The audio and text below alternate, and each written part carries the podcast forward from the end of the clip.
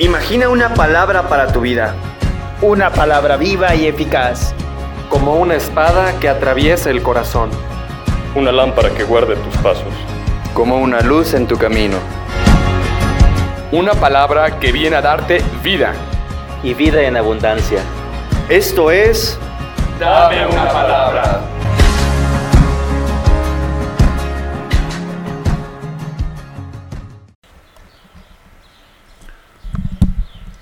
Santo Evangelio según San Juan.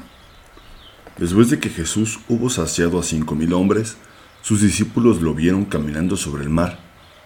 Al día siguiente la gente que se había quedado al otro lado del mar notó que allí había habido más que una barca y que Jesús no había embarcado con sus discípulos, sino que sus discípulos se habían marchado solos. Entretanto, unas barcas de Tiberíades llegaron cerca del sitio donde habían comido el pan después de que el Señor había dado gracias. Cuando la gente vio que ni Jesús ni sus discípulos estaban allí, se embarcaron y fueron a Cafarnaún en busca de Jesús. Al encontrarlo en la otra orilla del lago le preguntaron, Maestro, ¿cuándo has venido aquí? Jesús les contestó, En verdad, en verdad os digo, me buscáis no porque habéis visto signos, sino porque comisteis pan para saciaros.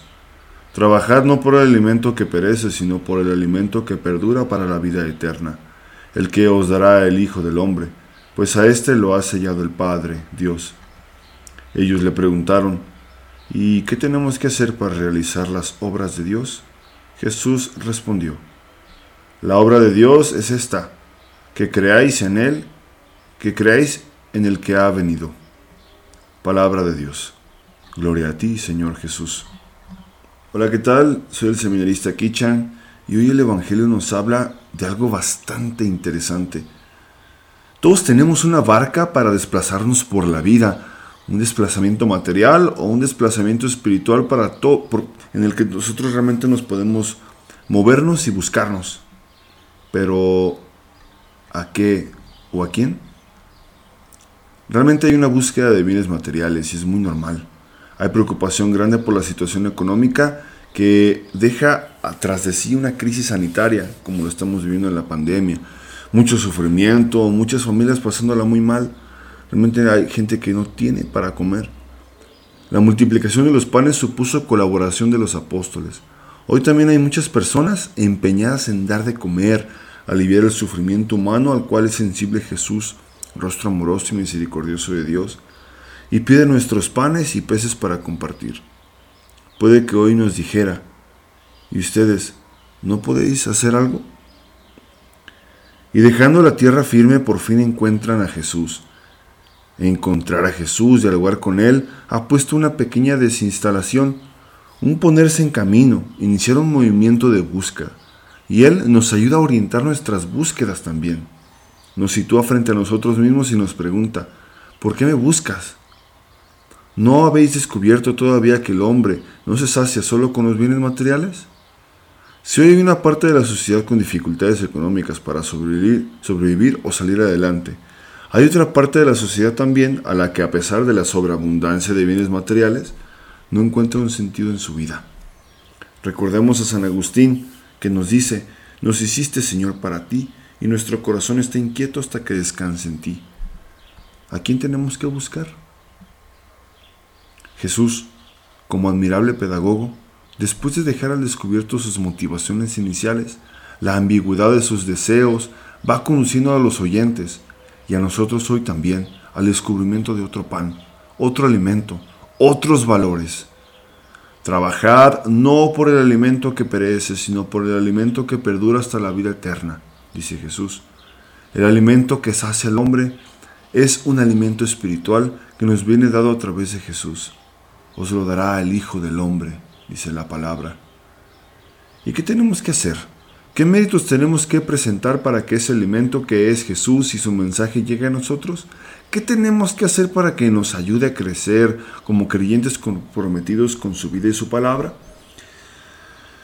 Y le pregunta directamente a Jesús, Maestro, dinos qué hacer para que podamos realizar tus obras. ¿Qué tenemos que hacer para ser gratos contigo? Y Jesús no les da un listado de obras por hacer, nos sitúa en otro nivel, en otra dimensión. Como primer movimiento, no está en hacer, sino en dejar a Dios hacer su obra en nosotros. La auténtica obra de Dios es la que Dios realiza en el creyente, en ti y en mí. En todos los que estamos dispuestos a creer en Jesús como el enviado de Dios. Es una llamada a nosotros, quizás creyentes de siempre, a revivar y a reafirmar la fe en Él. En la fe en Jesús, en la capacidad transformadora de su palabra, la que nos permite acoger el don de la Eucaristía, a la que apunta este texto como pan de vida, como alimento que nos llena de vitalidad espiritual y refuerza nuestro compromiso para vivir la vida y construir su reino, en sintonía con tantos hombres y mujeres que buscan también a Jesús. Unos quizás sin saberlo, otros por sus milagros, otros quizás cansados, desanimados, han atracado su barca en la otra orilla. Señor, que nunca me canse de buscarte, de reconocer que a veces mis búsquedas no han sido del todo desinteresadas. Hay tantas necesidades en mi vida, en mi interior, en mi alrededor, pero que yo no me canse de acudir a ti porque te sigo teniendo paciencia a mí mismo. Quiero escucharte, quiero dialogar contigo. Señor, me irás conociéndose a la verdad de mi fe en ti.